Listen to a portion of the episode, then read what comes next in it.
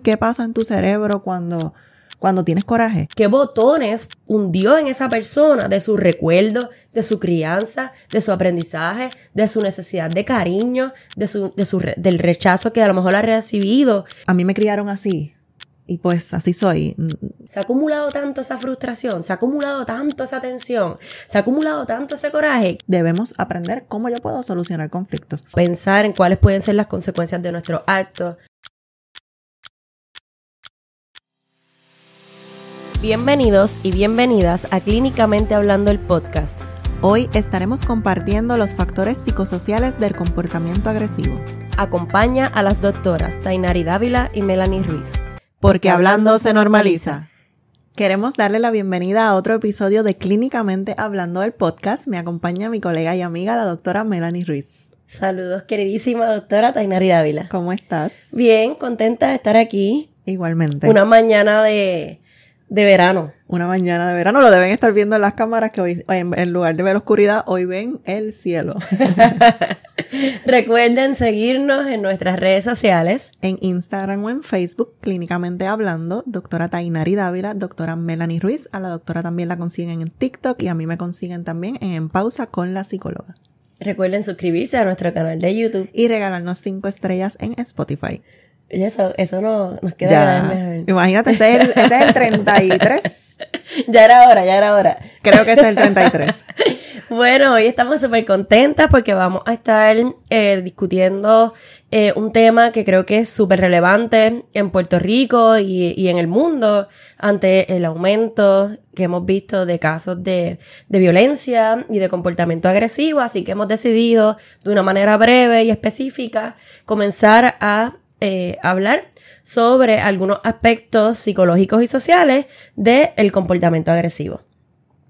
Eso se dice fácil, pero puede ser complejo. Sin duda, y puede ser un tema bastante amplio, por eso queremos ir de manera específica a hablar de dos aspectos, aspectos principales y luego quizás en futuros episodios poder seguir abarcando sobre el tema que es muy pertinente, no solamente en Puerto Rico, sino en el mundo entero, como dijiste. Definitivamente. Y algo que es súper importante como primer punto, y es que los seres humanos no nacemos siendo agresivos. O sea, no somos agresivos eh, desde un inicio. Así que, ¿qué puede pasar en nuestro, en nuestra, en la parte social o en nuestra mente o en nuestra parte psicológica que pueda, puede provocar o influenciar que una persona reaccione agresivamente? Y, y eso mismo lo podemos ver en otros, en otras especies, en otros animales. Eh, el episodio pasado que estuvimos hablando de las mascotas, también sabemos que hay ciertas especies que se le tiende a decir que son especies más agresivas, pero también hemos visto casos que la crianza tiene mucha influencia, así que vemos el que realmente ese animal nació agresivo o fue la crianza lo que hizo que el animal se tornara de forma agresiva. Así que creo que de la misma manera eh, que como se habla de los seres humanos, también lo podemos ver en otras especies. Sí, y aunque ciertamente el comportamiento agresivo tiene unas explicaciones biológicas o genéticas físicas, en este episodio hemos decidido enfocarnos más en la parte psicosocial.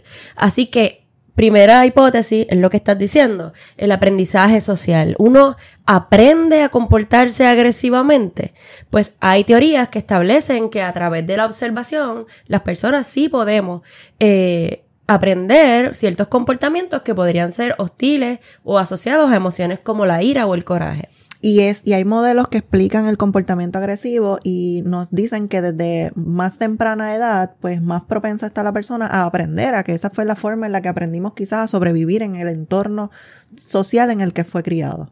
Así que en esa línea es súper importante que nosotros le modelemos eh, lo que le modelamos a los niños, por ejemplo. Si nosotros gritamos, si nosotros decimos obscenidades, palabras eh, ¿verdad? Que son agresivas, hostiles, eh, o si nosotros de alguna manera u otra tenemos un comportamiento físicamente agresivo delante de un niño, pues es muy probable desde este punto de vista o desde esta teoría que ese niño comience a internalizar o a imitar ese tipo de comportamientos y así sucesivamente a lo largo de su desarrollo y de sus etapas de vida. Y de igual forma puede haber también la exposición a los medios de comunicación, películas, eh, música, que también pueden tener una influencia y que les ayude a aprender por observación. Quizás no es lo que vemos en la casa, pero es la música que escuchamos, lo que promueve, los videojuegos, las películas y también es una forma de aprendizaje vicario que es el aprendizaje por observación. Definitivamente. Y qué bueno que trae eso porque eh, hoy en día sabemos que con la tecnología podemos tener bastante acceso a la violencia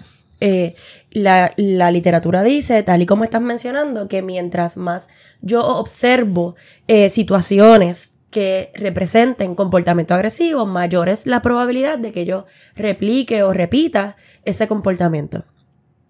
Así que por eso ustedes van a ver que cuando hay, eh, qué sé yo, de repente eh, peleas de boxeo, ah, pues yo me acuerdo de los tiempos de Tito Trinidad y todo eso, que en Puerto Rico y en el Caribe el boxeo era un deporte bien seguido. Entonces, pues aumentan la frecuencia o los comportamientos agresivos, ya sea en relaciones de pareja o sea entre personas adultas que a lo mejor hasta se, se desconocen. Nos pasa también, por ejemplo, cuando uno va guiando en el carro eh, y nos tocan bocinas o nos aceleran, ¿verdad? Así que definitivamente cuando una persona se comporta agresivamente, una de las hipótesis más importantes es ese comportamiento pudo haber sido aprendido y pudo eh, eh, eh, estar asociado con la imitación de la conducta. Definitivamente de acuerdo. Hay otro punto súper importante desde, desde la parte psicológica y es que el comportamiento agresivo puede estar asociado a emociones que son, no sé si decirle negativas, pero sí como emociones que, que como la ira, como la frustración, como esa tolerancia que tenemos a situaciones incómodas o a situaciones que no nos gustan, como es también un poco el rechazo. Así que es súper importante que tengamos eso en mente, ¿verdad? Es más probable que una persona que se perciba o se sienta rechazada sea agresiva en comparación con una persona que a lo mejor se siente querida o aceptada. Claro, porque es su forma de, de, quizás de compensar o de sentirse que se está haciendo justicia a sí mismo, ¿sabes? Nosotros quizás partimos de la premisa de que todos y todos somos iguales, entonces en el momento en el que sientes esa diferencia, pues comienzas a pensar que de alguna forma tengo que hacerle entender que y luchar por ese derecho y quizás no se hace de la forma correcta cuando hablamos del comportamiento agresivo. Sí, y eso me hace pensar también, hablando de la parte social, de lo que es la marginalización o la necesidad necesidad que tenemos los seres humanos de pertenecer a grupos. Por eso es que a veces ustedes escuchan que si las pandillas o que si los grupos en, las cárceles, por ejemplo, eh, la verdad es que nosotros tenemos desde la psicología social la necesidad de pertenecer a grupos y muchas veces algunas personas eh, quizás inconscientemente eh, podrían estar dispuestas a llevar a cabo comportamientos, así sea comportamientos agresivos, para pertenecer o ser aceptados en diferentes grupos. Eh, por eso es que en algunas culturas también, y dependiendo de aspectos a veces hasta socioeconómicos, hablando de lo social, pues hay mayor prevalencia de, comportamientos eh, violentos o agresivos. ¿Cuál es otra hipótesis sobre la, la razón por la cual podemos ser agresivos? Pues desde el punto de vista psicológico, pues porque no tenemos buenas habilidades de solución de conflictos. Y eso es algo súper importante y es algo que se puede aprender. ¿Cómo yo puedo aprender estrategias para solucionar conflictos? Y es algo que las personas que nos están viendo que nos están escuchando pueden buscar estrategias, pueden practicarlas y solucionar conflictos, por ejemplo, en el trabajo, o en la familia, o en los diferentes espacios en los que usted comparte, porque es algo que no necesariamente nos enseñaron de forma formal, pero que sí debemos aprender cómo yo puedo solucionar conflictos.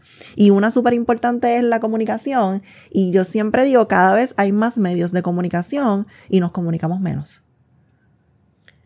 Sí, porque como que utilizamos menos las estructuras del cerebro, que eso lo hablaremos más adelante, que se asocian con quizás pues detenernos a reflexionar o a pensar en cuáles pueden ser las consecuencias de nuestros actos o el quizás tomar en consideración la, la, el lugar de las otras personas, etcétera. E igual sentimos mayor comodidad en evitar esa confrontación o esa conversación incómoda que al final va a hacer que nos libere y que evite un comportamiento agresivo, porque en la medida en que nos comunicamos, evitamos la acumulación de tensión que hay antes de un ataque de, o una un evento agresivo. Claro. Sí. Y estábamos revisando también un poco como que siempre se menciona que para que una persona sea agresiva debe haber como algo que provoca o que precipita eh, esa agresividad. Así que eh, yo le estaba diciendo a la doctora Dávila que es bien importante decir, no, no, hay tal cosa como que una víctima provoca al agresor, ¿verdad? No hay justificación sobre eso. Pero ciertamente a veces a nosotros nos preguntan mucho. Por ejemplo, cuando se dan casos que son conocidos de, de asesinato o de violencia, que, que tienen un nivel de violencia bien alto, muchas veces nos preguntan pero ¿cómo es posible que alguien actúe de esa manera? Pues cuando yo pienso en, en que los mayor, la mayor eh, detalle siempre en los delitos, por ejemplo, ah, pues hubo algo que provocó ese comportamiento, sí, pero no es que la víctima provocó al agresor, y lo estoy repitiendo porque es importante que sepamos que más bien la reflexión es qué botones hundió en esa persona de su recuerdo, de su crianza, de su aprendizaje, de su necesidad de cariño, de su, de su del rechazo que a lo mejor ha recibido, qué botones pudo haber hundido en esa persona esta relación en, en, el caso de las relaciones de pareja o el contexto en el que se encuentra, porque al fin y al cabo el comportamiento agresivo también está en nosotros para sobrevivir y defendernos. Definitivamente. Sí que podemos hablar de eventos precipitantes, pero el que, el que existan los eventos precipitantes no quiere decir que es una justificación para el acto violento. Claro. Aunque ciertamente esto es algo que voy a adelantar, eh, cuando las personas son violentas es posible que la capacidad que tienen para empatizar y para medir las consecuencias de sus actos, pues se nuble físicamente hablando, ¿verdad? Eh, eh, desde el punto de vista de cómo funciona nuestro cerebro, es como que ya eso, como lo que dijiste ahorita de la atención, se ha acumulado tanto esa frustración, se ha acumulado tanto esa tensión, se ha acumulado tanto ese coraje, que ya yo voy por ahí para abajo en automático y no lo pienso tanto. Así que desde el punto de vista psicológico, hay una, unos pasos ahí que, que como que según se va acumulando la tensión, pues a la larga se obvian, se brincan, porque entonces reaccionamos sin reflexionar tanto. Y a la gente le funciona mucho en terapia el poder entender lo que les está pasando, el poder entender lo que están sintiendo. Y por eso yo siempre promuevo el que busquemos información, el que nos eduquemos, el que utilicemos las personas que tienen quizás nuestra edad o mayor, sabemos que antes había que ir a los libros, a, la, a las enciclopedias, a la enciclopedia en carta y ver lo que tenía ahí adentro, pero ahora no, ahora tenemos un montón de información accesible y la parte más importante es que seamos honestos y honestas con nosotros mismos, que podamos entender qué es lo que estamos, qué es lo que nos está pasando, que podamos identificar esos síntomas y que busquemos información sobre eso. Por ejemplo, ustedes saben qué pasa en tu cerebro cuando cuando tienes coraje y cómo pudieras regular, cómo pudieras aprender estrategias nuevas de regulación y que eso quizás es algo que podemos trabajar en terapia, pero igual por tu cuenta, es algo que tú puedes trabajar, es algo en lo que te puedes educar y ojalá y este episodio les sirva para promover el que busquemos información y nos eduquemos en esas áreas en las que quizás tenemos que fortalecernos. Sí, definitivamente. Y, y, cuando te escucho, pienso en que cuando las personas son agresivas o violentas, pierden el contacto con, consigo mismo, con sus emociones. Y lo que estamos proponiendo es, antes de llegar ahí, o si usted sabe que en algún momento usted ha reaccionado de una manera agresiva, que casi siempre la agresión después nos hace sufrir muchísimo. Eh, a lo mejor no era nuestra intención o no queríamos. Pues si ya, ya hemos sido en algún momento eh, agresivos, pues a lo mejor una buena estrategia puede ser, ok, déjame ver cómo yo evito llegar a ese punto conectando con mis emociones, que eso es lo que estás trayendo, ¿verdad? La identificación de lo que me frustra, la identificación de qué es lo que me enoja, de dónde viene este coraje, de dónde viene esa ira, para entonces poder trabajarla en terapia y no llegar a actuar de manera tal que podamos hacernos daños a nosotros mismos o hacerle daño a las demás personas. Y yo promuevo mucho el que la gente busque, repase esos episodios que tuvo y que busque qué respuesta alternativa yo pude haber tenido. Yo les digo, es como si fuera un video de YouTube. Imagínate, en este momento yo siento que ahí yo perdí el control, pues qué yo pude haber hecho en ese momento, sin juzgarnos de lo que ya hicimos, pero sí, la próxima vez que yo esté en una posición similar, yo quiero actuar de otra manera, yo quiero poder pensar de otra manera y, y que ya de antemano no tengamos eso preestablecido. ¿Cuáles son las acciones que yo puedo hacer para que no llegar a ese episodio de coraje y que luego no me sienta arrepentida de algo que hice bajo coraje? Definitivamente. Eh, y eso es un poco conectar también con las cosas buenas, porque también desde el punto de vista psicológico vemos personas que parecería que están peleadas con la vida, con todo el mundo, con la gente, con, con, con, con todo, enfadadas con, con todo lo que pasa a su alrededor. Y entonces quizás una buena reflexión también sería, esta persona se ha sentido alguna vez querida, porque hay también temas de, de, de, autoestima, por ejemplo, o también pueden haber temas de acoso o de bullying o de historial de violencia en su niñez. Entonces, yo creo que un favor que nos hacemos a nosotros mismos y que le hacemos a las personas que queremos es un poco eh, hacernos responsabilizarnos por esa historia para poder eh, trabajar y no llegar a tener ese tipo de comportamientos que a la larga lo que van a hacer es perpetuar ese no sentirme querido o perpetuar o seguir repitiendo eso de vivir en, en guerra con el mundo y que al fin y al cabo vamos a sufrir muchísimo. Y que hay cosas que uno las puede cambiar, el, el decir o el pensar que a mí me criaron así y pues así soy pues vamos a seguir repitiendo patrones que quizás a nosotros nos dolieron, que no nos gustaron. Pues no, vamos a buscar la forma de hacer algo diferente, vamos a promover un cambio, vamos a entendernos, vamos a, entender cuáles son nuestras respuestas. Y si por alguna razón actuamos de la forma en la que actuamos, a lo mejor un trauma, a lo mejor una situación, a lo mejor era acoso, pero hay que cambiar eso. Hay que cambiar ese patrón, hay que hacerlo de una forma diferente, sobre todo porque la agresividad le hace daño quizás a la gente que más queremos, a las que tenemos a nuestro alrededor, a la gente que está ahí para nosotros y no queremos que eso continúe, ni, ni en este país ni en el mundo que vemos tantos y tantos actos de agresividad. Definitivamente, además no es justo con uno mismo seguir arrastrando esos eventos también del pasado. Yo creo que mientras estemos vivos, y esto yo lo he repetido aquí bastantes veces, mientras estemos vivos tenemos la oportunidad de, de ver qué hacemos con el resentimiento y, y ver qué podemos hacer para transformarlo y no continuar viviéndolo, porque entonces sí nos ponemos en el lugar a veces hasta de la gente que nos ha hecho daño para nosotros mismos asumir ese lugar y seguir haciendo haciéndonos daño.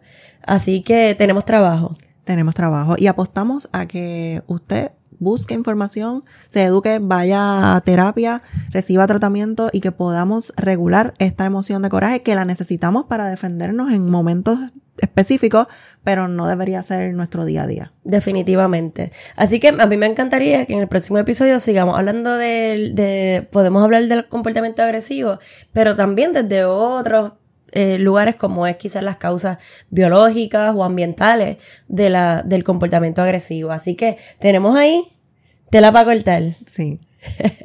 Así que nada, si usted o alguna persona que usted conoce ha tenido en algún momento algún comportamiento agresivo, más allá, ¿verdad? De sentir eh, culpa o de sentir tristeza por lo que sucedió, es importante que sepa también que todos tenemos en nuestras manos la oportunidad de trabajar para no continuar eh, repitiendo ese tipo de comportamientos que puede traer consecuencias negativas, tal y como dice la doctora también para nosotros y para las personas que amamos. ¿Dónde nos pueden seguir? En nuestras redes sociales clínicamente hablando en Instagram o en Facebook, doctora Tainari Dávila, doctora Melanie Ruiz. A mí me consiguen en Pausa con la psicóloga y a la doctora la consiguen en TikTok. Recuerden suscribirse a nuestro canal de YouTube. Y regalarnos cinco estrellas en Spotify, que tú has visto todas las estrellas que tenemos en Spotify. Yo entré y me emocioné. Qué privilegio, qué cariño, qué orgullo. Gracias, gracias, gracias. Súper agradecida, así que gracias por seguirnos. Vamos a seguir hablando de la conducta agresiva y espero que nos dejen saber si les gustó o no les gustó. Hicimos un formato un poco más corto para las personas que quizás no tienen tanto tiempo para poder escuchar el episodio, así que esperamos que les guste. Gracias por su cariño y les esperamos en el próximo episodio de Clínicamente Hablando el Podcast.